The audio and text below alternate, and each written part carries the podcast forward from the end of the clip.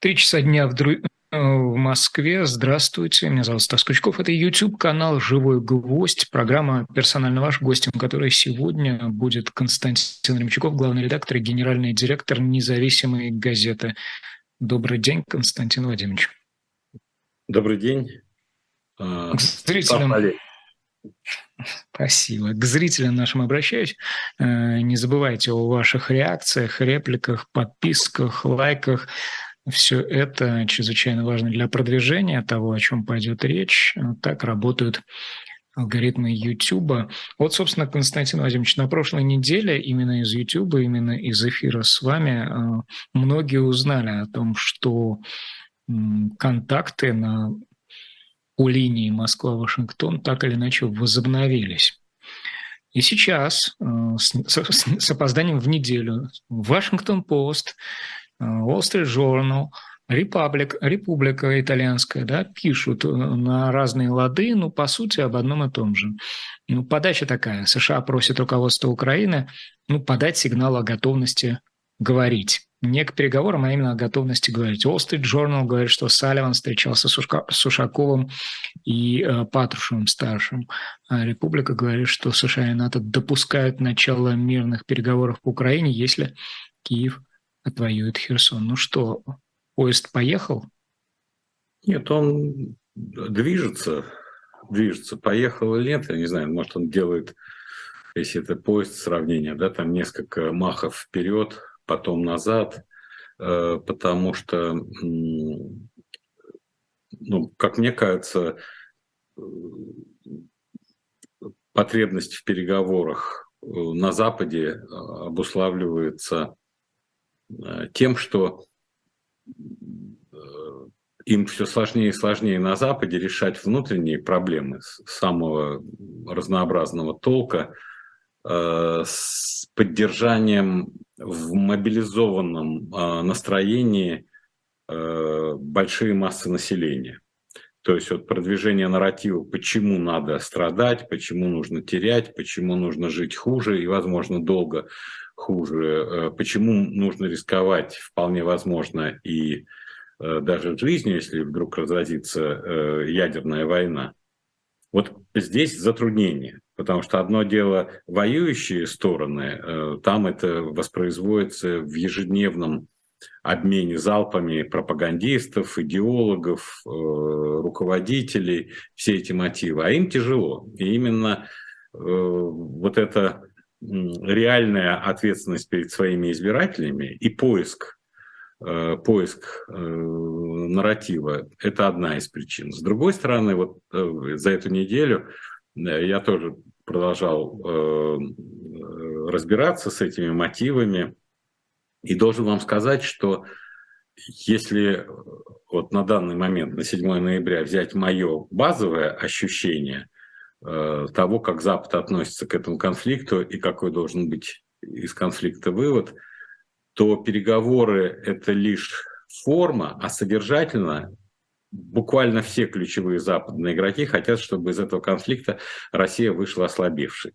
Это абсолютный факт. И поэтому, собственно, Э, если убрать вот эту первую, э, первую линию взаимоотношений власти и собственного общества, поиск нарратива, убеждения, почему надо жить, то на этаж ниже, на экспертный уровень, на уровень политиков, на уровень представителей э, того, что называется think tanks, там, конечно, все понимают, что нужно такую придумать Э, систему, при которой все равно Россия должна выйти потрепанной, ослабевшей на многие годы, э, неспособной э, быть ну, никаким. Можно я еще уточню, что, да, действительно, что это значит, ослабевший? Это э, израненный или не способный на агрессивные действия? Потому что это две разные штуки. Значит, тут будет израненный, неспособный на агрессивные действия, на многие годы лишенный ресурсов финансовых в том объеме, в котором они были 20 лет, и на этом зиждилось благополучие российского общества,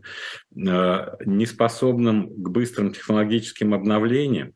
То есть в данном случае это серьезная ловушка, капкан трэп по-английски, как угодно можно сказать, из которого никто не хочет выпускать Россию. И поэтому в данном случае борется Э, там не столько Россия, Украина за то, что давайте проведем переговоры, сколько вот эти внутренние настроения между теми, кто является э, фронтменами, публичными политиками, которые должны э, объяснять, почему вот сейчас новая жизнь будет такой, и теми, кто говорят, ищите эти нарративы, ищите аргументы, потому что никогда мы не были так близко к цели того, чтобы подрубить вот эти жизненные соки в России и, э, собственно, создать ей серьезнейшие проблемы э, материального и экономического, стало быть, социального и политического характера, о которых мы даже и не мечтали. Потому что в результате, если удастся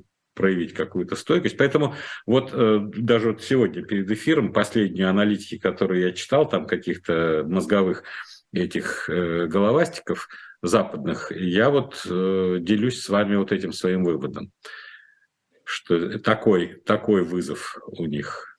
Э, а мы пока, а мы пока ведем с ними сражение, э, как с Люцифером и Иблисом, слушая слова Создателя в наших сердцах и повинуясь им. Вот э, этот пост Медведевский на 4 ноября, да, в пятницу он появился ранним утром, вот многие как-то так отмахиваются, говорят, ну вот Дмитрий Анатольевич там написал в очередной раз.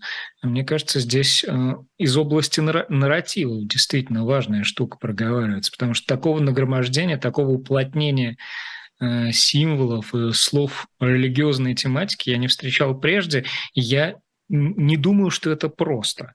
Или я ошибаюсь, как вы думаете? Вы знаете, ну, мы уже видим, что Медведев произносит много из того, что потом подтверждают люди, которые как бы не участвуют в обмене э, постами и вообще социальные медиа не видят в качестве э, рупора э, для выражения собственных мыслей. Мне кажется, что э, вот Медведев же говорит, все равно он опирается на тот круг идей, который так или иначе в Совете Безопасности э, России крутится, на тот круг идей, который так или иначе крутится в голове э, Путина, э, и поиск, ну как бы обоснования того, почему только так и надо в истории, это, мне кажется, линия последовательная и ну, соответствует э, как бы вот сейчас утверждающимся э, такому русскому э, взгляду на противостояние с Западом, я вынужден в связи с этими всякими историческими аллюзиями много читать исторической литературы, и про, в том числе и смутное время, и про Ивана Грозного, почему э, все-таки Иван Грозный так, э, так мил сердцу. Вот. А вот этот сюжет с Тракуновым, который разбирали про Якова Первого Стюарта, вы потом поясните?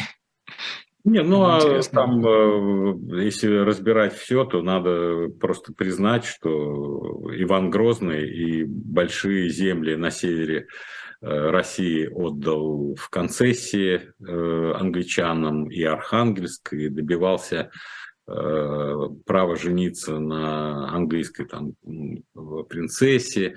И англичане, которые были не латинянами, потому что базовая идиосинкразия в те времена была против латинян, то есть римско-католическая церковь, и на них навешивали вообще все э, грехи. Э, даже по тем пунктам, по которым сама римско-католическая церковь выступала внутри своего общества против этих. Они говорили, нет, ну это э, негодно. И э, в какой-то момент Иван Грозный, э, хоть он и не очень любил тоже протестантов и ругал их в частных, в частных беседах, э, он эм, все-таки считал, что они чуть получше. И нагнали очень много немцев, очень много э, голландцев, и они довольно долго. Англичане, вот это из Архангельска, и они начали пробивать путь по Волге сюда, в Каспийское море, с тем, чтобы торговать с Азией. Вот как сейчас мы коридоры говорим, через, через Персию э, давайте двинем в Индию, там, в Китай куда-то. Поэтому нет, у него в этом смысле было много. Более того, я хочу сказать, что и э, в победе от народного ополчения большую роль сыграли шведы, которые тоже были протестантами. Он ненавидел король Карл IX шведский Сигизмунда польского. И э, прокламации выступал, э, выпускал и распространял на русском языке перед русским обществом, почему надо этих латинян бить до последнего. Поэтому это одной краской нарисовать, как это было. А все армейские хитрости, голландцы были большими мастерами, как организовывать, именно как организовывать военные действия. Они и пики удлинили, и э, боевые порядки научили, как делать. Поэтому в данном случае Э, я бы не сказал, что тут все так однозначно или все криминально. Это показывает ту сложность э, жизни, в которой э, Россия прошла. Но главное все-таки хитрые – это Запад. Вот тогда впервые Россия столкнулась с Западом в лице польской, польского вторжения. Сразу сказала, польское вторжение и католицизм – это одно и то же ненависть, с которой э, относились к полякам э, и как жестоко э, со всеми расправлялись тогда, она перешла на века, потому что кто-то даже из историков пишет, что вот этот герб Ярославского мишки с топором, это стало символом на многие годы, потому что они серпами на Красной площади рубили головы полякам, железными щипцами выламывали ребра тем, кого подозревали в неверности из наших, из своих.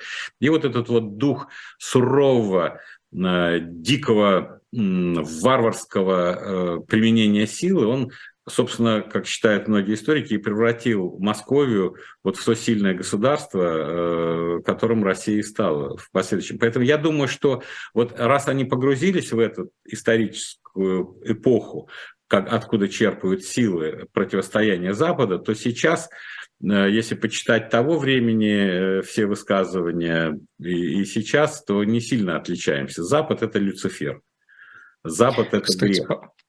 По-моему, на Рейтере видел а, о том, что в ПЦУ, это со ссылкой на источники, допускают возможность перенесения даты празднования православного Рождества, ну, вернее, Рождества для православных на григорианский календарь на 25 число э, декабря. И на независимый, по-моему, это тоже было. А вот э, смотрите, о дне сегодняшнем, это возвращаясь к Медведеву, ведь он сегодня тоже написал новое э, сообщение ВКонтакте, будут судить в том числе и по совокупности такого рода высказываний, где он говорит, что а ведь они планировали создание грязная бомба как-то ушла, да, создание э, ядерной программы, активизацию своей ядерной программы.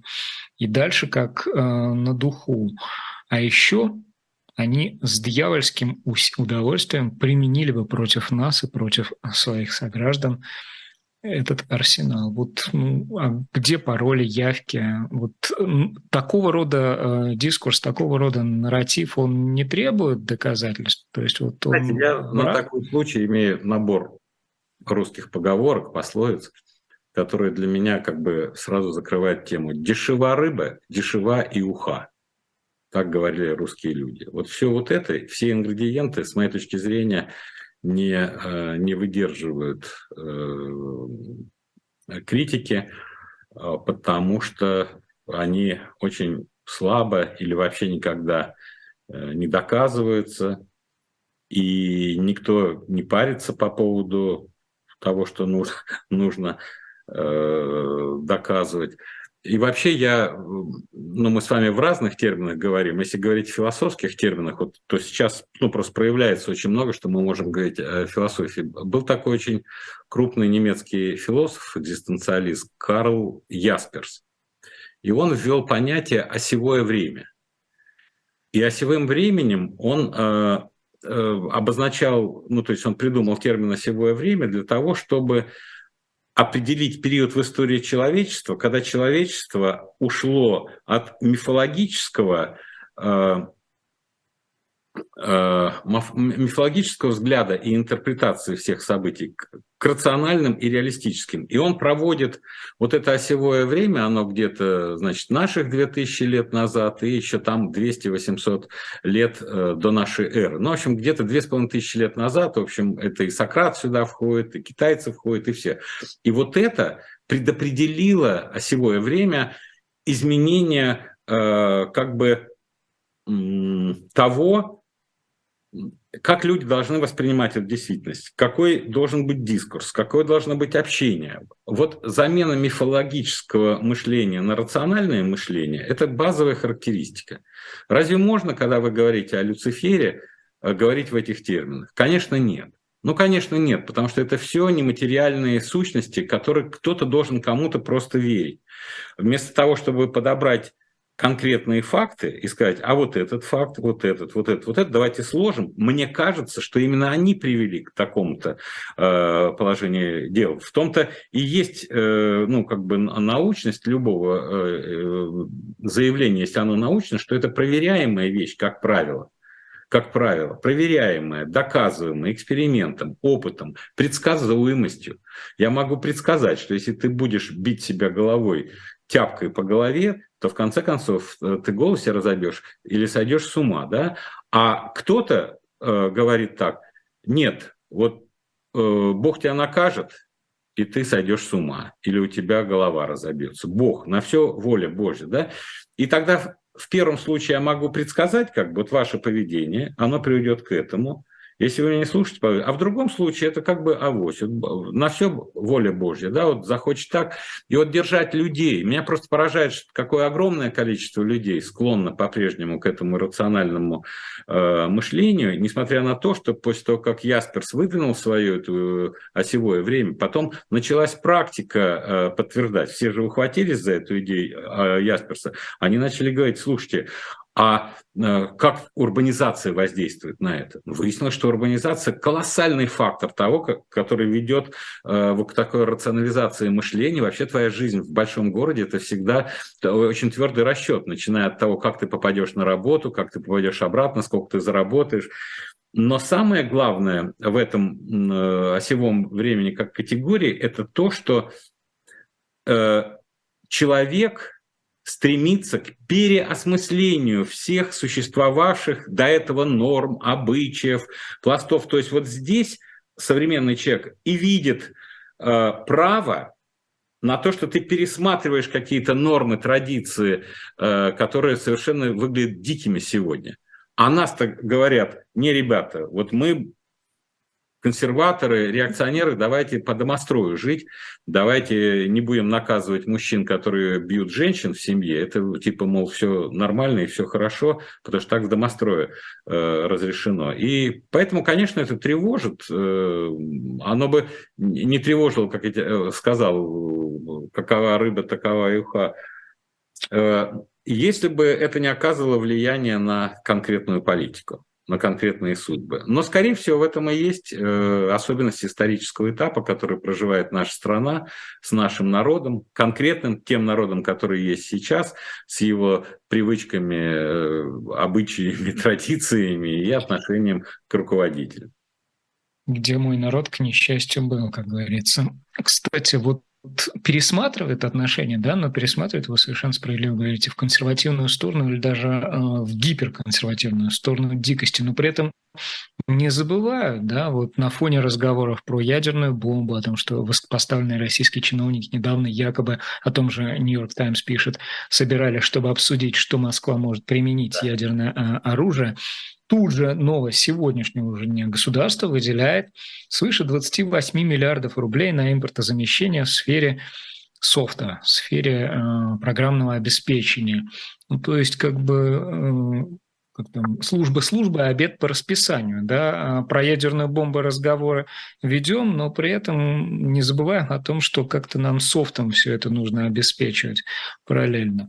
То есть рационально эта составляющая, она где-то в подкорке осталась, она не вынесена. Да, мы сейчас наблюдаем несколько процессов одновременно, потому что все-таки э, ну, 8,5 э, месяцев, которые прошли с 24 Э, февраля, они э, позволяют именно четко выглядеть несколько, выделять несколько процессов, которые действительно идут параллельно, которые оказывают комплексное такое воздействие на нашу жизнь. Значит, первый э, процесс, который бы я отметил, это то, что ну вот если образно говорить, сверхнебесные идеалы как повод к военным действиям довольно быстро сменяются на э, пещерную жестокость э, в ходе самих боевых действий. Вот все начинается со сверхнебесных идеалов, э, вот, а потом все заканчивается стремительным одичанием воинов, командиров, которые не просто забыли об этих сверхнебесных идеалах начала кампании, но и вырабатывают новые скорее всего, даже более мощные и влиятельные идеалы беспощадности к врагу.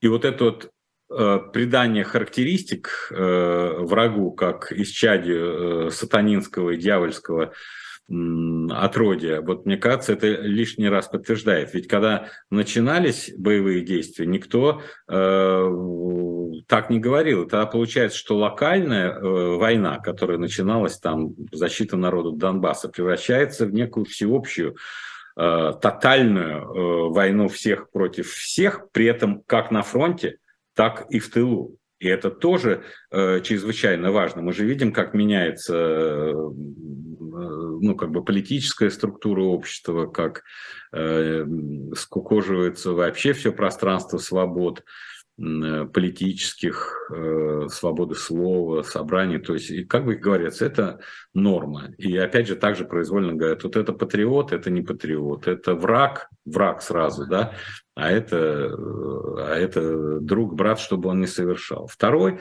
пласт вырисовывается, который, мне кажется, тоже очень серьезный, он связан э, с тем, что э, вот все наши власти, когда случилось это, начали пытаться продумать э, такое понятие, как вот новая реальность и вытекающая новая нормальность. Но сейчас, через восемь с половиной месяцев, когда ты читаешь документы власти, общаешься с представителями власти, ты видишь, что в их голове вот эта новая реальность и новая нормальность – она имеет срок примерно ну, года три. Через три года все восстановится, все будет как прежде.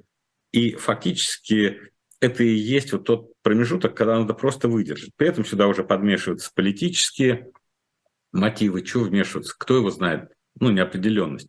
А вдруг там власть поменяется, а вдруг кто-то придет. В общем, никто особо никуда не высовывается, но главное – что то, что они делают, это абсолютно текущее выживание. Ни одного стратегического по-настоящему решения никто не принимает.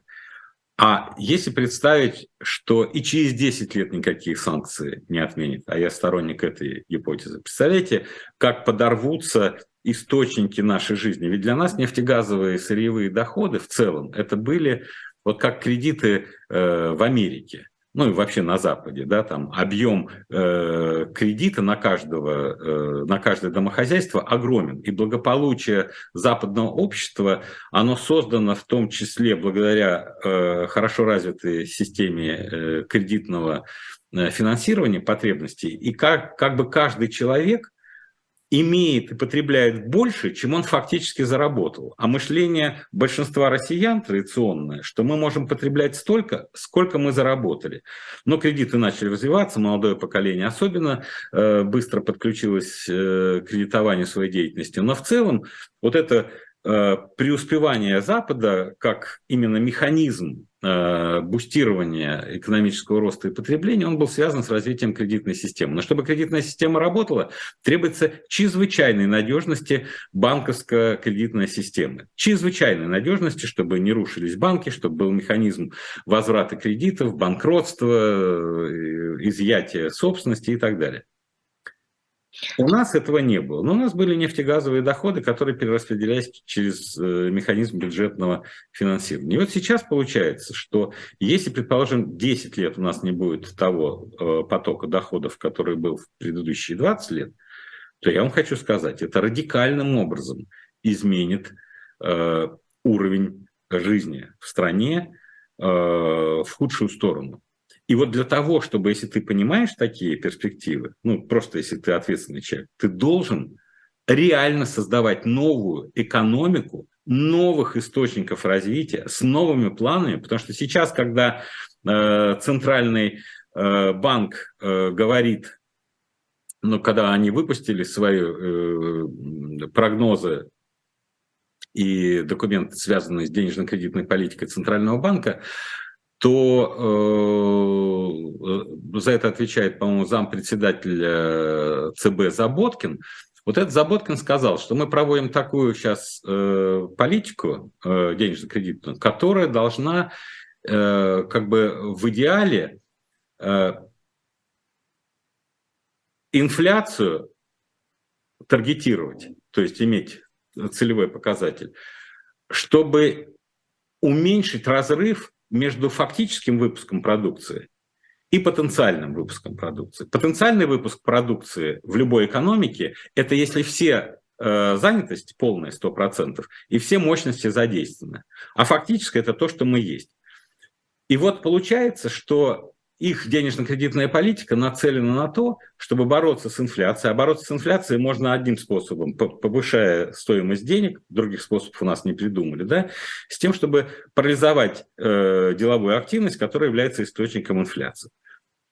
Но когда говорит заместитель председателя Центрального банка о целях своей денежно-кредитной политики, то совершенно очевидно, что э, никакого э, перспективы расширения вот этого потенциала экономики нет. Ну, то есть, условно говоря, эта политика не по поводу создания рабочих мест. А раз не будет создания рабочих мест, в том числе и новых отраслях, которые должны народиться, или новые секторы экономики, или регионы экономики, которые должны народиться с тем, что у нас радикально другая реальность в стране наступает, то, конечно, я просто вижу, как эта денежно-кредитная политика ведет ну, в текущем режиме там Путин может быть доволен, но раз ты не создаешь новые вещи, которые отражают реальность, абсолютно новая жизнь без западных денег, кредитов, технологий и всего, то, конечно, я не могу ни с уважением относиться к такой политике. Самое главное, это самоочевидное саморазрушение. И вот в один прекрасный момент, когда все рухнет, ну, рухнет, значит, придется нам пережить еще один крах, но который будет идти в том числе э, и, и снизу. Вот. Ну и э, третье, то, что стало очевидным, это, конечно, то, что не удалось автоматически переключиться на поставку в Россию э, критически важных компонентов технологий из Китая, Индии, Турции, на что был расчет довольно долго. Я думаю, что месяца 4 или 5 уже с начала операции прошло, а всем казалось, что вот-вот сейчас кто-то сюда придет. И выяснилось, что мы находимся на абсолютно дальних э, подступах э, к тем сферам, которые называются микроэлектроника, создание микрочипов – программного обеспечения. Э, вот. Ну, э, вот это вот новые характеристики нашего времени, которые вот накануне зимы для меня звучат, безусловно, тревожно, не оптимистично никак, э, какие бы бравурные речи не толкали про эпоху Петра Первого, либо раскол, либо э, Минина и Пожарского, и поганых поляков – вот, жить-то нам приходится здесь, а мы видим, что жизнь э, не имеет даже контуров улучшения. Вот это меня больше всего. Константин Владимирович, а вот это вот э, история, да, вы говорите, в общении с э, людьми из власти вы ощущаете, что их горизонт, э, на который они рассчитывают, это там три года, а вы полагаете, что это дольше. И при всем при этом, вот вы приводите пример этого Заботкина, да, и прочих, прочих, прочих. Вот лимит этих ошибок, потому что всему свое время, да, нужно эту ошибку сделать, если ты не понимаешь, как это устроено, упереться лбом в стену, допустить следующую ошибку. А когда наступит э, вот, ну, чисто теоретический период, когда эти ошибки э, просто будут исчерпаны и нужно будет строить, реально строить, когда, собственно говоря, они упрутся лбом в необходимость действовать не по ошибкам, не методом там грабель а по лбу бьющих, а методом ну, теоретизирования и перенятия какого-то знаете, адекватного опыта. Я, к сожалению, не смогу дать э, удобоваримый ответ на это, потому что вот в моем восприятии сейчас процессы, вот если раньше представим, что вот этот вот стакан, наполненный водой, это э, современное российское общество со всеми его проблемами, и мы рассматривали на устойчивость, когда только снаружи вот так кто-то бьет, кто-то толкает, кто-то пытается расплескать, что-то такое. Сейчас то, что я замечаю, начинается бурление здесь, как будто сюда бросили какую-то таблетку, эта таблетка, а крышка начинает прикрываться, а она прикрывается, как я э, сказал, именно в силу политических э, процессов, которые э, закрывают ну, как бы легальные формы протеста, что Конституцией разрешено, что люди имеют право на митинги, демонстрации, высказывание своей точки зрения. Сейчас под сурдинку специальной военной операции все обрезано, и поэтому ваш этот стакан получается как бы закрытый. И отсюда начинается давление давление. Давление, бурление. Представьте себе таблетку карбида бросили сюда, это она начинает шипеть, что-то такое, а отсюда продолжает трястись. И, конечно, я не могу, ну, как бы оценить э, э, действия вот этих разных сил внутренних и внешних. Единственное, что я вижу, что э, стойкость многих бойцов как бы режима внутри, она уменьшается, люди устали, они видят какие-то несправедливости, у них появляется конкуренция, у них появляется или проявляется эгоизм какой-то. И я даже могу судить э, ну, по каким-то там смс, которые я получаю э, в Телеграме, даже после наших эфиров, если взять, да, кто-то пишет, очень хороший эфир, но давай встретимся, поговорим, не совсем согласен. Э, кто-то расшифровывает, абсолютно разные люди из разных э, слоев, но достаточно встроенные в эту систему, пишет, нет, я бы э, не переоценивал роль там, внутреннего единства. Третий пишет о том, что финансовое положение э, хуже, э, никто, все рапортуют, не вникая во что-то. И я я же ни, ни с кем не иду на связь сам по себе, да, я вот, мы с вами поговорили, там я в газете написал какую-то статью, и получаю эту обратную связь. И такого не было. Шесть месяцев назад, там, семь месяцев назад там было какое-то, а сейчас, э, видимо, накапливается в этом бешеном э, режиме работы, в котором э, власть вся работает, она действительно работает в бешеном режиме работы, да, а все менее и менее понятно становятся многие вещи, все менее и менее понятна стратегия, все менее и менее понятны э, ну, как бы критерии успешности их деятельности. И тут начинает проявляться э, такой очень широко распространенный феномен в жизни, он, кстати, очень влиятельный и в политике, и в жизни, это ошибки восприятия действительности. Под ошибками восприятия или проявлением этих ошибок восприятия э, я называю такие вещи, как предубеждения, стереотипы, предрассудки. Они сплошь и рядом у нас э, начинают выходить на первый план. И предрассудки э, могут приводить к тому, что э, ты вообще неправильно э, воспринимаешь э, эту действительность, а если у тебя ошибка восприятия действительности, то ожидать от тебя каких-то рациональных поступков очень сложно. И вот тут я вспомнил, э, ну потому что это очень интересное и маркетинговое э, как бы знание было, и э, вообще психологическое знание людей, что э, в общем, я читал, это такое влиятельное направление.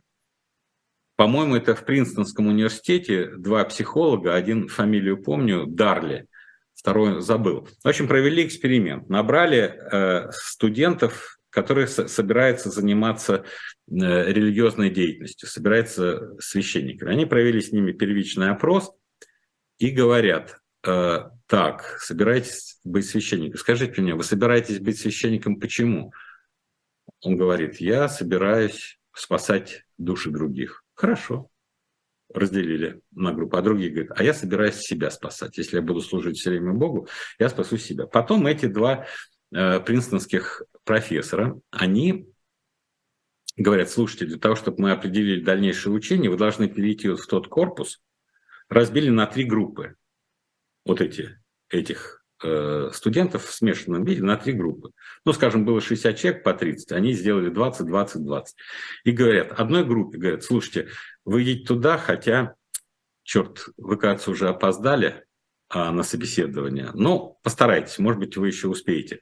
В другой э, группе, второй, говорят, идите быстро, э, вы, наверное, еще успеете вас там должен ждать человек, который определит ваши дальнейшие судьбы. А третьей группе сказали, что у них есть время, они могут спокойно идти, но если придется подождать, то ничего страшного. А по пути в этот корпус посадили человека, который и посадили его в форму своего сотрудника, который явно нуждался в помощи.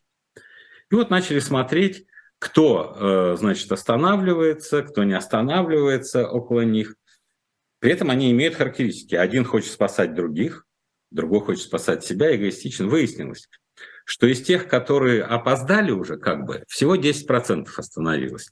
Из второй группы, у которых был немножко запас времени, значит, 40%, а из третьей, у которых было много времени, 63%.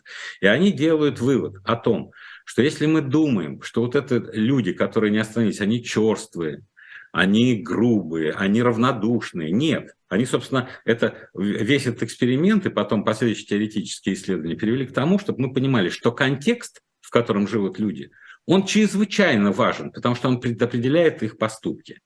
Контекст, не личные качества. Потому что мы всегда говорим, слушай, это очень грубый народ, это трусливый народ, это жадный народ. Нет, контекст, в котором он живет. И вот я с этой точки зрения смотрю на элиту, ну, потому что она мне более доступна получается, чем народ. Я за народ вообще-то не говорю, потому что за народ могут говорить социологи, если они опираются на какую-то хорошую социологию. Да, за тех, которых я общаюсь, я могу говорить. И вот тут я вижу, до какой степени контекст э, все больше и больше предопределяет их поступки. К сожалению, не самые рациональные и не самые э, перспективные и оптимистичные, ну, для меня, скажем так.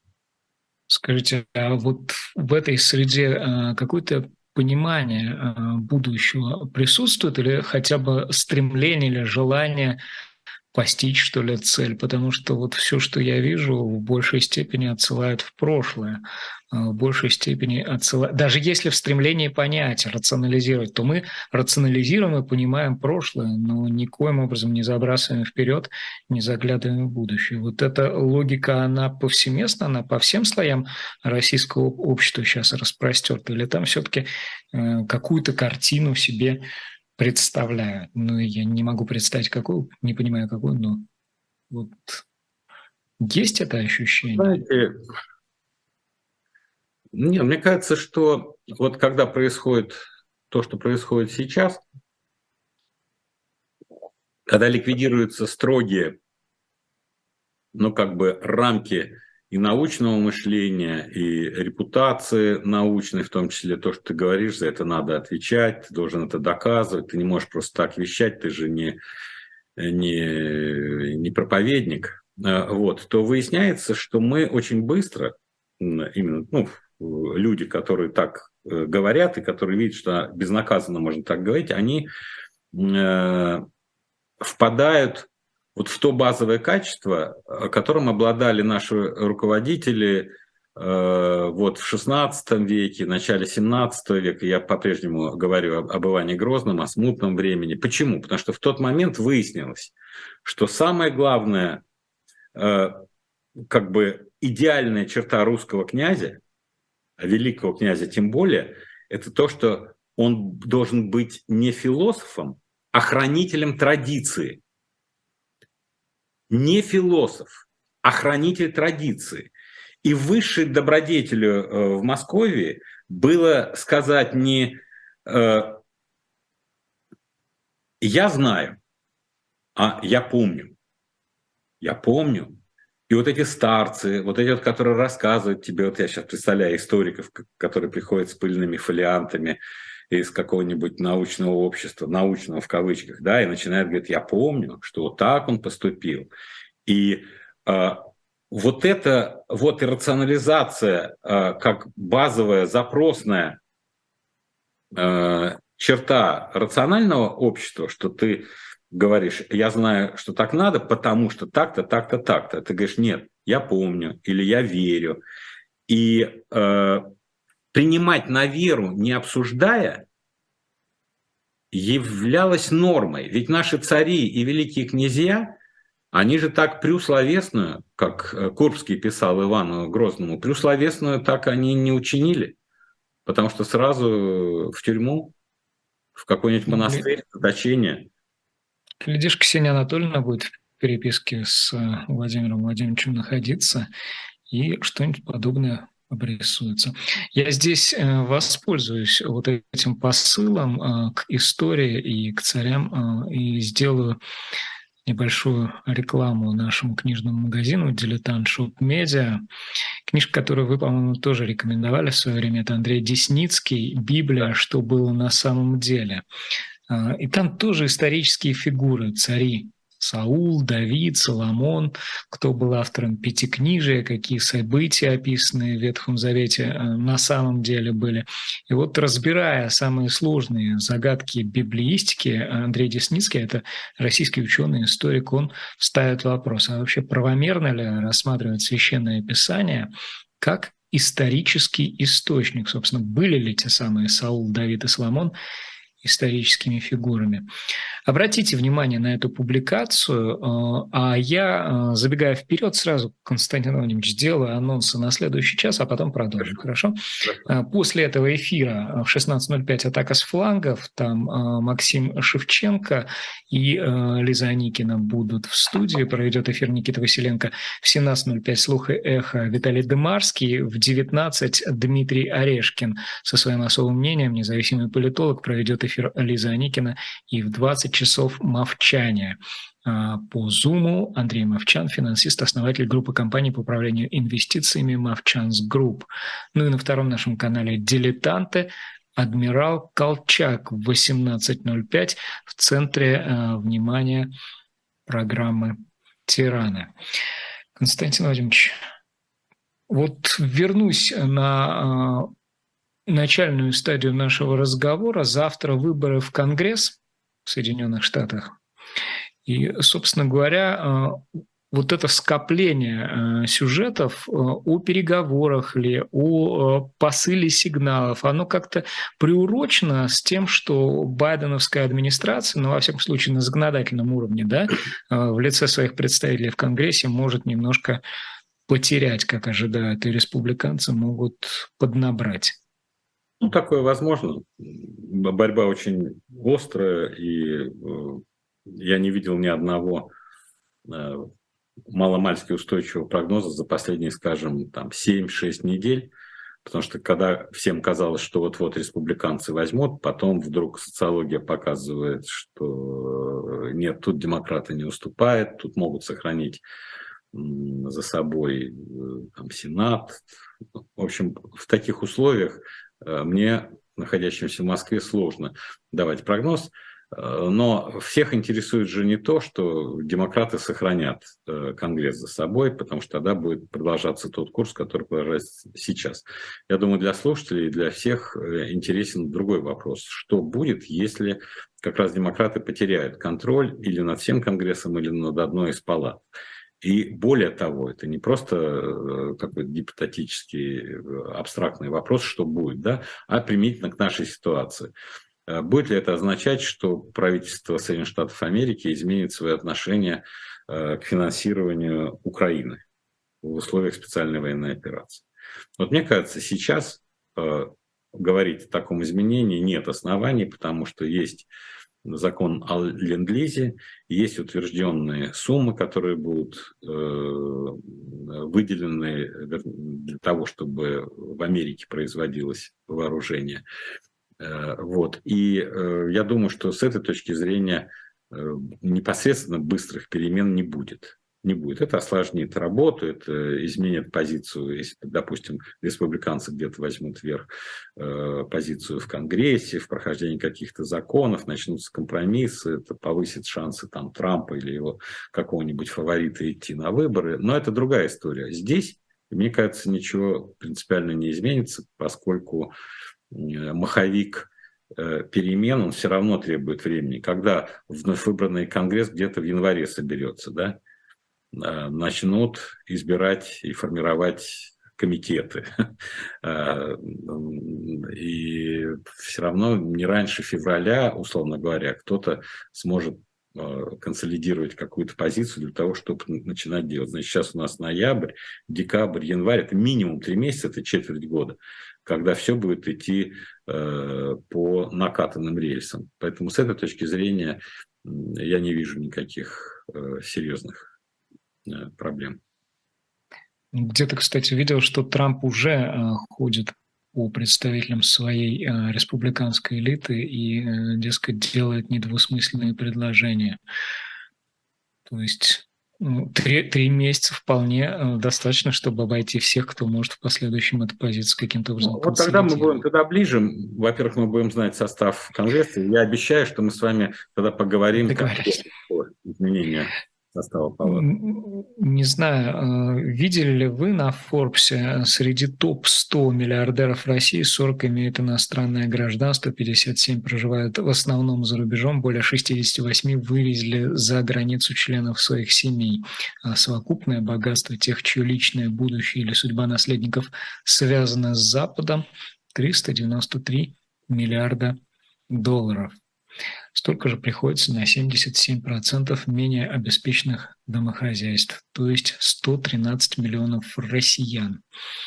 Как-то вот думаешь, ну, господи, вот вы провозглашаете на э, поверхности вот эти вот лозунги, да, вы пишете посты про Вельзевула, там, про гиену, про, про Иблиса, да, а, гигиену огненную, вы говорите с историками про то, что нужно мультиплицировать богатыря, про то, что Спайдермен не так хорош, как Человек-паук. А, вот Добрый Никич был бы здоровский.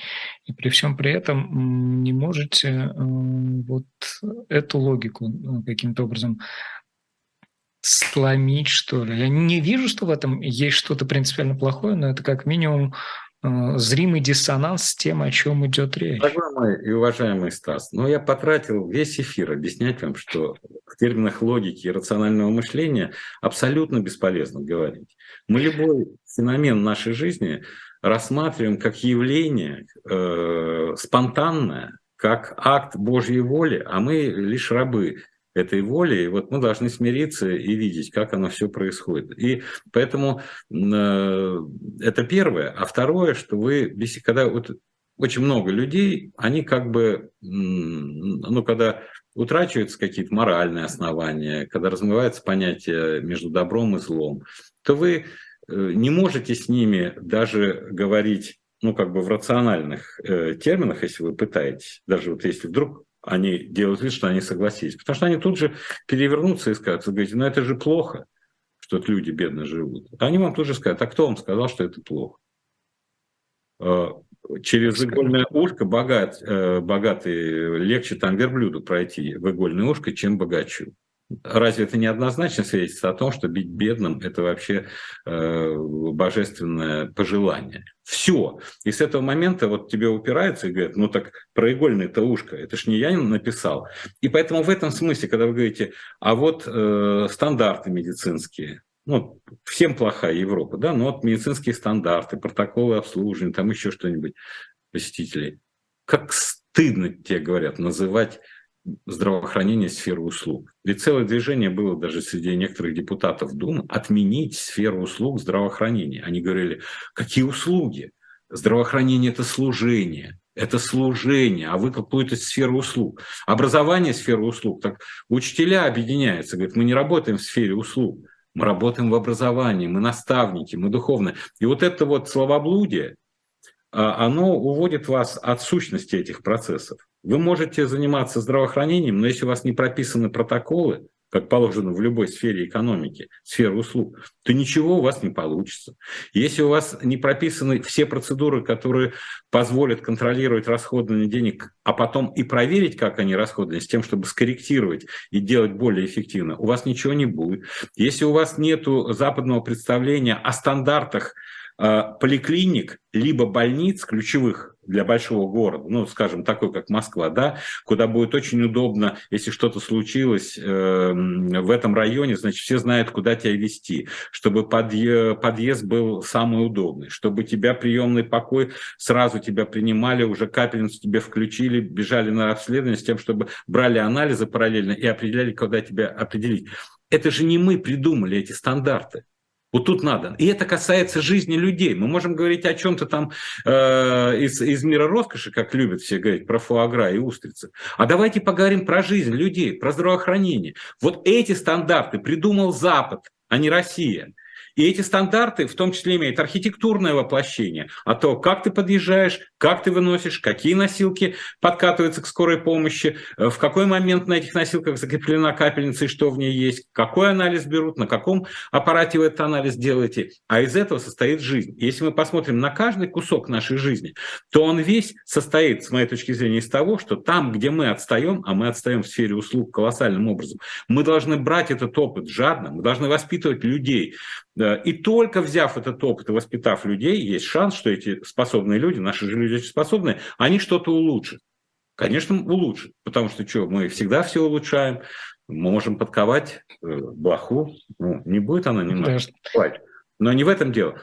Я имею в виду общие методологии. Россия и Запад, Россия и западные технологии, Россия и знания. Эта тема вот сейчас в устах тех, кто говорит о дьяволе, она как бы исчерпана. Или она исчерпывается твоим представлением о том, что нам противостоит только э, сатана. А я говорю о том, что каждую секунду нам противостоят проблемы нашей страны, и мы, к сожалению, за 30 лет не продемонстрировали после распада Советского Союза способности эффективно решать эти проблемы. Таким образом, чтобы все вот эти протоколы являлись порождением э, рыночных э, и государственных отношений, сферах, чувствительных для людей. И, конечно, э, я заинтересован, как, э, как я не знаю кто, в том, чтобы сломать этот антизападный тренд, в том, чтобы убедить, что там, где у вас есть геополитические противоречия, и вы с чем-то не согласны, вы боритесь, но закрывать э, страну, в данном случае закрывать народ от доступа к колоссальным практикам, колоссальным Э, навыкам, колоссальным э, способом решения тех или иных проблем, это слишком расточительно, и, к сожалению, это будет делаться за счет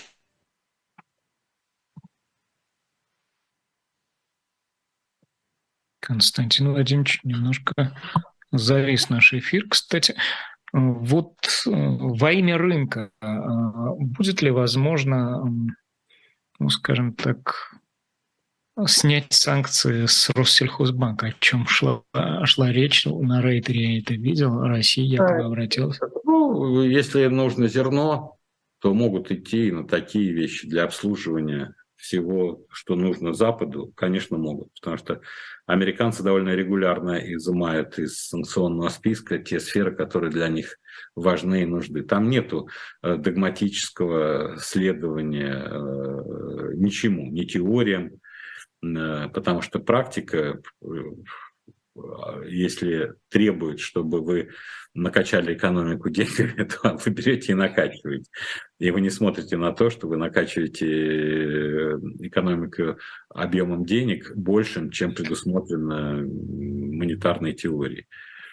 То же самое. В этом смысле, когда, когда вы говорите, что через 10 лет э, минимум это не закончится, вы имеете в виду, что действие этих санкций будет продолжаться, даже несмотря на то, что э, какие-то механизмы уже перестанут функционировать вот таким рыночным образом, и будет действовать некая логика системы, логика, так вот мы сказали, на, на зло маме будем отмораживать дальше уши. Я, я, Страны когда, Запада. Да, я когда подошел, сказал, что есть вторая влиятельная. Есть первая публичная э, группа людей, которые за переговоры выступают, не хотят, чтобы на них вешали клеймо, что они поддерживают украинских политиков, которые демонстративно отказываются от переговоров. Именно в этом смысл. Не надо лепить слова, э, за которые надо отвечать перед нашими оппонентами. А есть вторая стратегическая группа, которая э, хочет в каком-то смысле э, решить, как Фридман называл это, русский вопрос должен быть решен окончательно в 21 веке. Да? А с их точки зрения это будет означать, что нужно не разжимать э, хватку и лишить доступа в российскую экономику любых живительных соков. И поэтому с этой точки зрения я считаю, что и через 10 лет никаких э, базовых измененных э, санкций не, э, отменено не будет. Никаких. Потому что они именно сейчас уже за эти месяцы ясно, что особенно чувствительно для российской экономики. И поэтому, если Россия сейчас, а она этого не делает, это тоже часть эфира я потратил объяснить, если Россия не подумает о новых источниках роста в, абсолютно новой реальности, которая измеряется не тремя годами и не пятью, а десятью, пятнадцатыми, то тогда у вас через какое-то время иссякнут э, те э, ресурсы, которые позволяют создавать рабочие места и генерировать какой-то доход. И вот это вот только механизм перераспределения через бюджет, то, что мы видим, да, 195 тысяч дайте этим ребятам. Они дают 195 тысяч, потому что нету. 50 тысяч дадим. Хорошо, дадим 50. А почему 195 тысяч? А как вы можете в регионе взять? Должен ли Минфин их э, давать, субсидировать, переводить, э, какие-то трансферты делать э, субъекты федерации? За счет каких статей Минфин может это сделать? Что для этого нужно? Будет ли э, Центральный банк менять свою денежную политику? Нет, судя по всему, нет, потому что они занимаются сокращением э, дистанции между потенциальным э, выпуском и реальным. Поэтому э, все это остается э, сотрясанием воздуха э, в нашей беседе и Э, эманации эмоций моих. Я переживаю, потому что я, мне особенно обидно, когда вот ты видишь, что вот этот поезд идет, а там мост разобран а он не сбавляет скорости, а он чух-чух-чух-чух-чух-чух-чух. Следующий кадр будет как в фильме «Неуловимые мстители», да, он, он куда-то рухнет или там нет у Никиты Михалкова. Нет, Константин Владимирович, у нас образы настолько уплотнены сейчас, что он продолжит э, движение по мосту даже в отсутствие рельс. Да, это мы переходим, э, э, как был по Шукшину, Шукшин, где играет, печки-лавочки. Он говорит чух-чух-чух-чух, за счет струи Э, выпускаемого вниз воздуха. Этот поезд э, прилетает, это называется операция «Игрь». Я понял. Пока, пока мы с вами говорили, Кристалина э, Георгиева, это директор распределителя МВФ, Международного валютного фонда, дала интервью Блумбергу и тоже такие весьма апокалиптичные там приводит цифры. Мировой показатель инфляции в мире приближается, возможно, к пиковой точке в текущем цикле, снизить рост потребительских цен до желаемого уровня будет трудно. Константин Владимирович, 4, 4 минуты у нас до завершения, завершения этого выпуска. Если можно, прям подробно, с интересом, какую-нибудь книгу. Читаем с Константином да, Кстати, знаете, купил книгу 22 года. Называется «Комитет 300. Тайны мирового правительства». Ну, я поддержал. Спартанцы это, просто. Да, это американский публицист, бывший сотрудник британских спецслужб. Написал книгу. Друзья мои, я все узнал, откуда берутся идеи про золотой миллиард, про то, как они управляют э, всем в этом мире, о том, на полном серьезе, все написано, э, действительно, сотрудник британских, я же понимаю, что они сами не могут сочинить, поэтому цели тайной элитной группы, они абсолютно просты. Установить правление единого мирового правительства, новый мировой порядок, с объединенной церковью и денежной системой под управлением. Второе. Полное Это... разрушение национального самосознания – и национального достоинства. Мы приближаемся. Третье. Разрушение религии, в особенности христианства. Четвертое. Контроль за каждым человеком без исключения путем использования средств управления сознанием, а также посредством того, что Бжезинский назвал техно троникой, которая создаст человекоподобных роботов и такую систему террора, по сравнению с которой красный террор Феликса Дзержинского будет выглядеть как детская игра. Пятое. Полное прекращение всякого промышленного развития. Вот когда вы почитаете, а тут дальше идет про эксплуатацию в колониях, про то, как такие-то семейства Британии наживались на том, что эксплуатировался труд в Цейлоне или в Индии.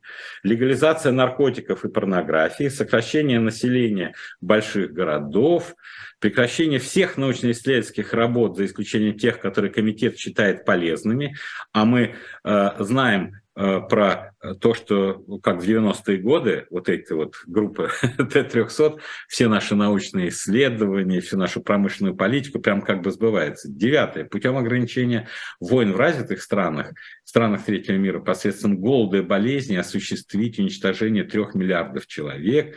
Десятое. Ослабить моральных дух нации, деморализовать рабочий класс созданием массовой безработицы. В общем, я ну, э, она небольшая, там сколько, 250 страниц, но Отдох... я, я понял, я понимаю, откуда берутся идеи для того, чтобы вот нарисовать в общих чертах ту картину, с которой мы э, боремся, и что это, оказывается, заговор. А я когда слышал иногда, мне казалось, что человек бредит, а выяснилось, что он убежден, что он прочитал это у кого? У бывшего сотрудника британской разведки, а он имеет доступ к этим секретам, естественно и пишет книги. Ну, врать не станет. Но видите, про Гейтса ничего не упомянул, не упомянул про вакцину и прочее. Константин Ремчуков, главный редактор и генеральный директор независимой газеты, сегодня был гостем программы «Персонально ваш». Константин Вадимович, огромное вам спасибо. И вам всего доброго. Всем. Я, Стас Крючков, прощаюсь с вами, дорогие друзья. Берегите себя, удачи, будьте здоровы. Счастливо.